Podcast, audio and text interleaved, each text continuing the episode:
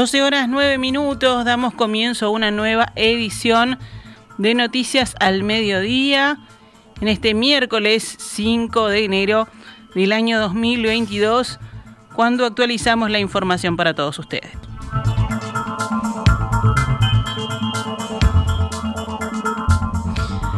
A partir de este próximo viernes, el Ministerio de Salud Pública comenzará a asignar día y hora a los niños de entre 5 y 11 años que fueron registrados por sus familias para recibir la primera dosis de la vacuna contra COVID-19. El miércoles 12 comenzará la campaña de vacunación. Esta mañana, en diálogo con En Perspectiva, la doctora Mónica Pujadas, pediatra, infectóloga y epidemióloga que integra el grupo ad hoc para las vacunas contra el COVID-19 de la Comisión Nacional Asesora de Vacunación, dijo que este paso es un eslabón más dentro de la cadena de inmunización contra el virus. Pujadas, que es además presidenta de la Sociedad Uruguaya de Pediatría, destacó que se eligió la plataforma Pfizer, ya que es la única que de momento llegó a la fase 3 en estudios para la utilización en niños y enfatizó que se trata de una adaptación pediátrica con evidencia científica de efectividad tiene una dosis más eh, chica, o sea, de menor cantidad de lo que es el antígeno, 10 microgramos en vez de 30, como tienen las dosis de adolescentes o de adultos. Eh, sin embargo, no es, no es que empiece de cero esta plataforma a probar, digamos, sus cualidades en cuanto a efectividad y seguridad. Eh, la seguridad, obviamente, es de los aspectos que más específicamente se mide y por eso la importancia de poder contar con evidencias que por otro lado, y tratándose en este caso de una herramienta de salud pública tan importante como es la vacunación, eh, siempre eh, para la toma de decisiones, eh, digamos que desafía eh, a, los equipos de salud en el sentido de tener que lograr un equilibrio adecuado entre actuar oportunamente y con la mejor evidencia disponible hasta el momento. ¿A qué me refiero? Que bueno, que tal vez si uno espera a que se culminen eh, demasiados estudios, eh, bueno, llegamos tarde. Respecto a los efectos adversos, la pediatra descartó que sean mayores los riesgos que los beneficios y aclaró que hasta ahora en Estados Unidos se han aplicado 8 millones de dosis en niños y solo se presentaron 15 casos de miocarditis con potencial asociación a las vacunas, de los cuales 11 niños ya están recuperados. Es una vacuna segura, y que incluso es esperable por las características biológicas de esta franja etaria, eh, que no tienen el influjo hormonal que pueden tener eh, los adolescentes, por ejemplo, que el tipo de efectos adversos que puedan estar vinculados a una respuesta inflamatoria exagerada, digamos como una hiperrespuesta, eh, sean menores. Y esto es lo como que se viene constatando justamente a través de los datos. Entonces, resumiendo un poquito, los efectos adversos que más se han reportado han sido sobre todo locales, dolor en el sitio de inyección, algo de fiebre, eh, algún dolor de cabeza, eh, todos rápidamente reversibles.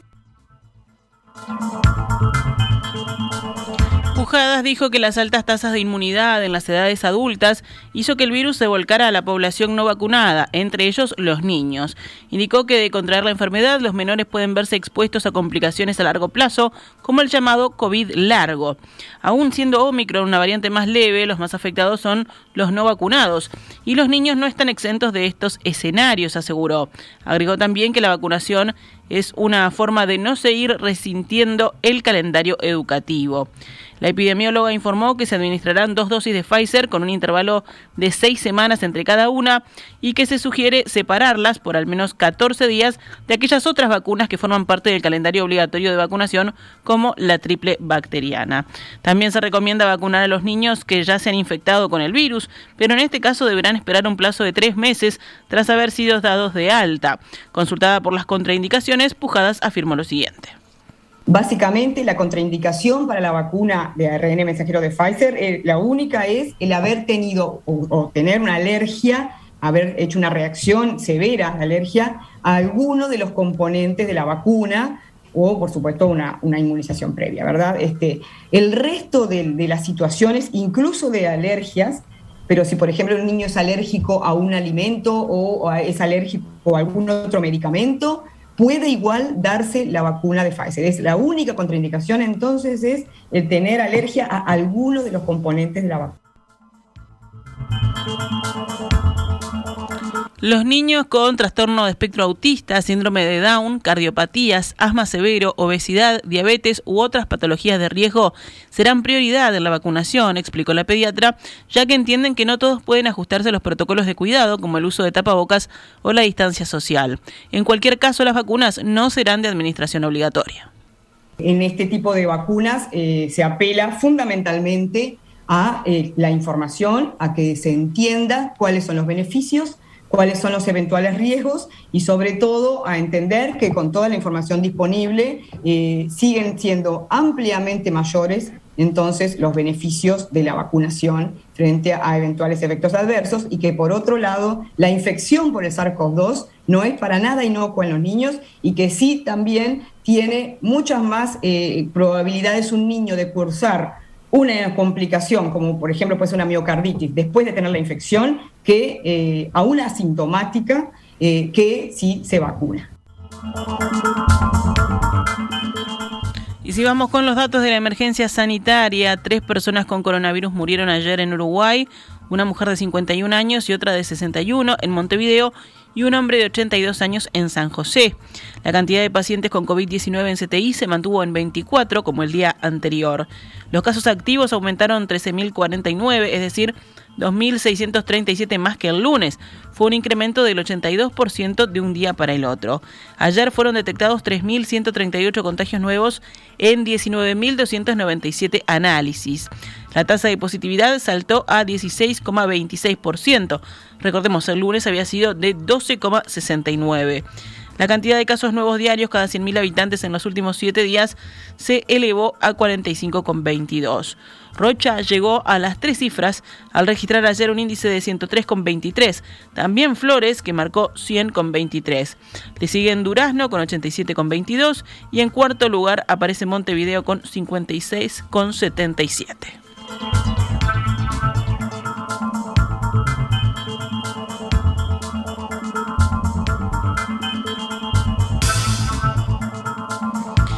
En las últimas horas comenzó a circular a través de WhatsApp un documento que plantea una serie de actualizaciones referidas a, isla, debí decir, al aislamiento que deben realizar las personas con COVID-19 positivo. Según informa el diario El País, en base a fuentes del Ministerio de Salud Pública, las mismas se encuentran en revisión.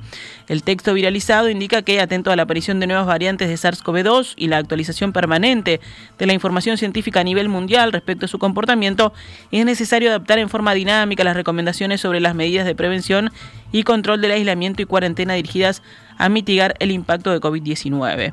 El documento, que según informan fue elaborado por la Dirección General de Salud, cruza los síntomas de la persona y la cantidad de dosis recibidas para tener en cuenta la reducción de días de cuarentena. Un vacunado con tres dosis y más de siete días desde el refuerzo que tenga síntomas de COVID-19 pasaría a permanecer aislado solamente siete días, siempre y cuando las últimas 72 horas sean sin síntomas, según consigna el matutino. Asimismo, alguien que tenga la misma cantidad de dosis, pero que es asintomático, pasaría a tener siete días sin la excepción anterior, según las nuevas disposiciones de la cartera de salud. Pero recordemos que este documento, según informa el país, estaría en revisión. 12 horas 18 minutos. Vamos con otras noticias del panorama nacional. Un temporal de lluvia intensa caída en poco rato inundó calles, casas y comercios de Piriápolis sobre la hora 14 de ayer. El alcalde, René Graña, en declaraciones a Telemundo, comentó, cayó tanta agua que los caños colapsaron, no daban abasto en salir agua, por tanto hizo que se retuviera el agua en las calles de Piriápolis y eso hizo que se inundaran varios puntos de la ciudad. Tenemos autos que quedaron flotando, muy pocas veces se había visto esto, dijo el alcalde. Mauricio Sousa, coordinador del Centro Coordinador de Emergencias Departamentales del SECOED de Maldonado, Dijo el país que dos horas y media después, o sea, sobre las 16 y 30, la situación había vuelto a la normalidad.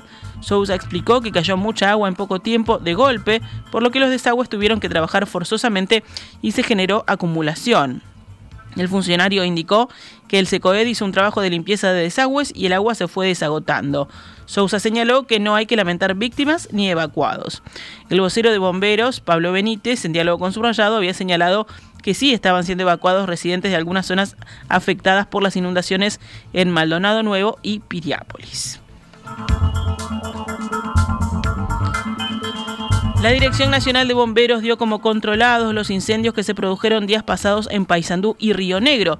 Aunque al principio se había manejado la cifra de 22.000 hectáreas afectadas, un balance determinó que fueron 37.000. El vocero de bomberos, Pablo Benítez, detalló en diálogo con el observador que en Piedras Coloradas, departamento de Paysandú, se vieron afectadas 22.000 hectáreas, mientras que en Tres Bocas, departamento de Río Negro, se sumaron otras 15.000 hectáreas, con lo que se llega a la cifra de 37.000 hectáreas alcanzadas por el fuego. El director nacional de bomberos, Ricardo Riaño, respondió públicamente por qué no fueron utilizadas las cajas especiales que habría adquirido la Fuerza Aérea para cargar en los aviones Hércules. El despliegue del Hércules tiene un valor bastante importante también desplegarlo hacia un territorio cualquiera sea del país. Y en el combustible vegetal afectado en el incendio Río Negro eh, se daba la particularidad de que se trataba de un bosque eh, totalmente intenso, con mucha vegetación, eh, donde el despliegue de la caja iba a ser muy alto y la altura donde aplicaría el agua, prácticamente sería irrisoria, que el fuego estaba a nivel de piso. Riaño agregó que había un número importante de personal desplegado en territorio y que la utilización de estas cajas desde las alturas sobre ellos habría significado este peligro. Además, sostuvo que habrían sido poco efectivas para la gran extensión que tuvo el fuego. Según el director nacional de bomberos, esta caja tenía un rango de acción de 10 o 20 metros cuadrados en un sector muy reducido para un incendio de las características que estábamos enfrentando.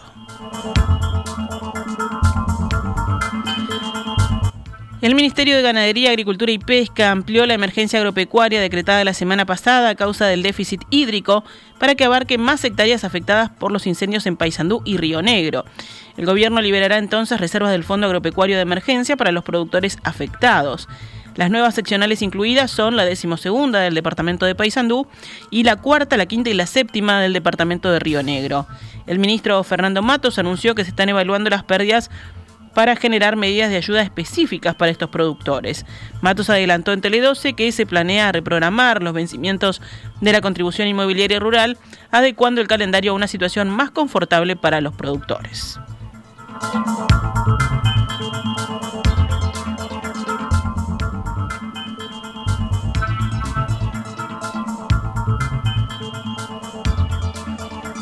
Seguimos adelante con más información. Una delegación de socios de Casa de Galicia se manifestó ayer en la Plaza Independencia frente a Torre Ejecutiva y dos de ellos se reunieron con integrantes del Poder Ejecutivo para evaluar la continuidad de la mutualista. Los socios entregaron al gobierno dos propuestas complementarias para salvar la institución. La primera iniciativa consiste en la creación de un fondo con una sobrecuota que pagarían los socios pero no sería administrada por ellos. Proponen que la gestión de los gastos inmediatos de la mutualista esté a cargo del Ministerio de Economía. La segunda posibilidad que manejan los socios de la mutualista es contar con un inversor extranjero que tendría que destinar unos 80 millones de dólares. Eduardo Mirás, en nombre de los socios, indicó en rueda de prensa que el proyecto de inversión presentado corresponde a una sociedad europea y de primer nivel de salud. Aclaró que no tiene vinculación con la Junta de Galicia, que en este momento no está aportando dinero a la mutualista. El próximo 15 de enero habría una asamblea de todos los socios de la mutualista en la que esperan presentar el proyecto ya cerrado y someterlo a consideración, según consigna el país. Paralelamente, los socios de Casa de Galicia presentaron la apelación que han hecho a la justicia para frenar la decisión de cerrar la institución adoptada por un juez el pasado 15 de diciembre. 12 horas 24 minutos, cerramos con otras noticias. Hoy, 5 de enero, previo al Día de Reyes, habrá cambios importantes en el tránsito y en las últimas y en las líneas de ómnibus con motivo de la tradicional Vía Blanca en la zona de La Unión en Montevideo. Este paseo de compras implica el corte de tránsito en la avenida 8 de octubre entre Boulevard José Valle de Ordóñez y Juanicó desde las 10 de la mañana hasta, de la mañana de hoy, hasta las 13 de mañana jueves, considerando las tareas de limpieza posteriores. A partir del próximo viernes 7 de enero quedará abierta la consulta para los usuarios a través de la web del Sistema Único de Cobro de Ingresos Vehiculares, el SUSIBE, para conocer las deudas de patente de rodados del ejercicio 2022. El sistema ofrece realizar el pago hasta en seis cuotas anuales y el primer vencimiento será el 20 de enero de este año. También el pago se puede hacer al contado, que tendrá una bonificación para el contribuyente de un 10% de descuento adicional que se agrega a otro 10% más por el pago en fecha hasta el 20 de enero. Según informó César García, vocero de SUSIBE, ha subrayado entre 45 y 50% de los contribuyentes del parque vehicular tributan en este periodo por el descuento del 20% al comienzo del año. También hay un 10% de descuento sobre cada cuota si se efectiviza hasta el mismo día de la fecha de pago establecida para cada uno de los vencimientos acordados. Este año, según el vocero de SUSIBE, los precios de las patentes serán prácticamente similares en el valor del monto que en el 2021. La justicia condenó a un joven de 23 años, poseedor de dos antecedentes penales, por agredir a un cuidacoches en Punta del Este. El individuo fue detenido por la policía tras ser visualizado por el sistema de cámaras de videovigilancia cometiendo la agresión. Según muestra el video, el atacante sale de la playa, increpa al cuidacoches y luego lo golpea en varias oportunidades.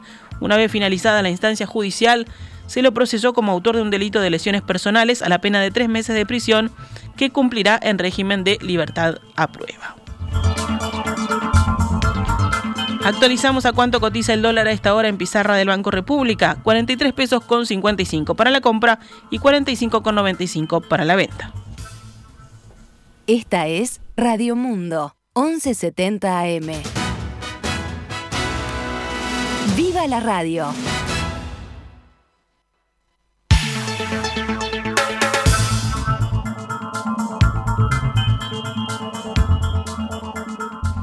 12 horas 28 minutos, continuamos en Noticias al Mediodía, nos vamos ahora con el panorama internacional.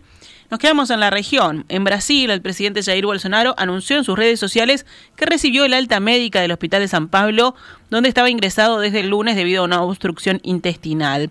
Alta ahora, gracias a todos, escribió brevemente el mandatario en su cuenta de Twitter, junto a una foto en la que aparece rodeado del equipo médico que lo trató en el hospital Villanova Star. El centro médico no confirmó de inmediato la información sobre el alta, pero señaló que el presidente realizaría pronto una conferencia de prensa. Recordemos, en el parte médico del martes, los médicos habían informado que el cuadro de obstrucción intestinal del mandatario se había revertido y que estaba respondiendo bien a la dieta líquida que le fue recetada. En Chile, la Convención Constitucional suspendió esta madrugada, tras 18 horas de debate y 8 votaciones, la sesión para cambiar su presidencia y anunció que volverán a reunirse esta tarde. Cristina Dorador, bióloga de la Universidad de Chile, fue quien estuvo más cerca, alcanzó 72 de los 78 votos necesarios para sustituir a la actual presidenta de la convención, Elisa Loncon. La convención tiene nueve meses, prorrogables por una sola vez por otros tres, para redactar una nueva constitución que sustituya a la vigente, heredada de la dictadura de Augusto Pinochet. El texto deberá ser validado en un plebiscito de voto obligatorio, al que debe convocar el gobierno del presidente electo, Gabriel Boric, quien asumirá la presidencia el próximo 11 de marzo. Estados Unidos condenó esta mañana el lanzamiento de un misil balístico por parte de Corea del Norte e instó a Pyongyang a sentarse a dialogar. Este lanzamiento viola múltiples resoluciones del Consejo de Seguridad de la ONU y supone una amenaza para los vecinos de Corea del Norte y la comunidad internacional, dijo un portavoz del Departamento de Estado.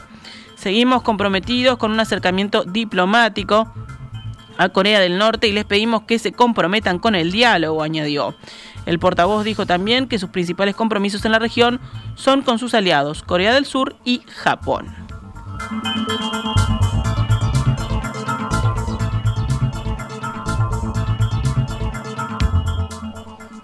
Y en deportes, Diego Alonso fue presentado oficialmente ayer como director técnico de la selección uruguaya de fútbol para los cuatro partidos que restan de la eliminatoria al Mundial de Qatar y eventualmente el repechaje de clasificación.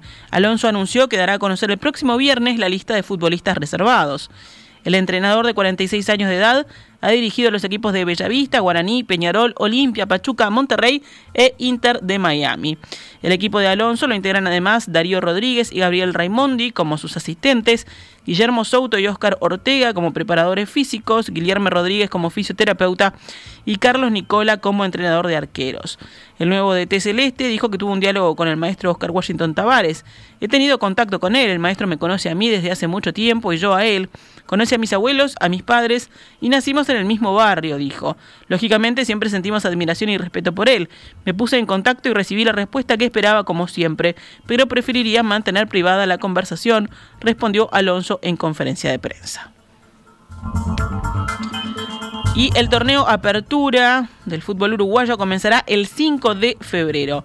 Este año volverá el torneo intermedio que se disputará desde fines de mayo, luego de finalizado el Apertura. El torneo clausura comenzará el 6 de agosto. Esta es Radio Mundo, 1170 AM. ¡Viva la radio!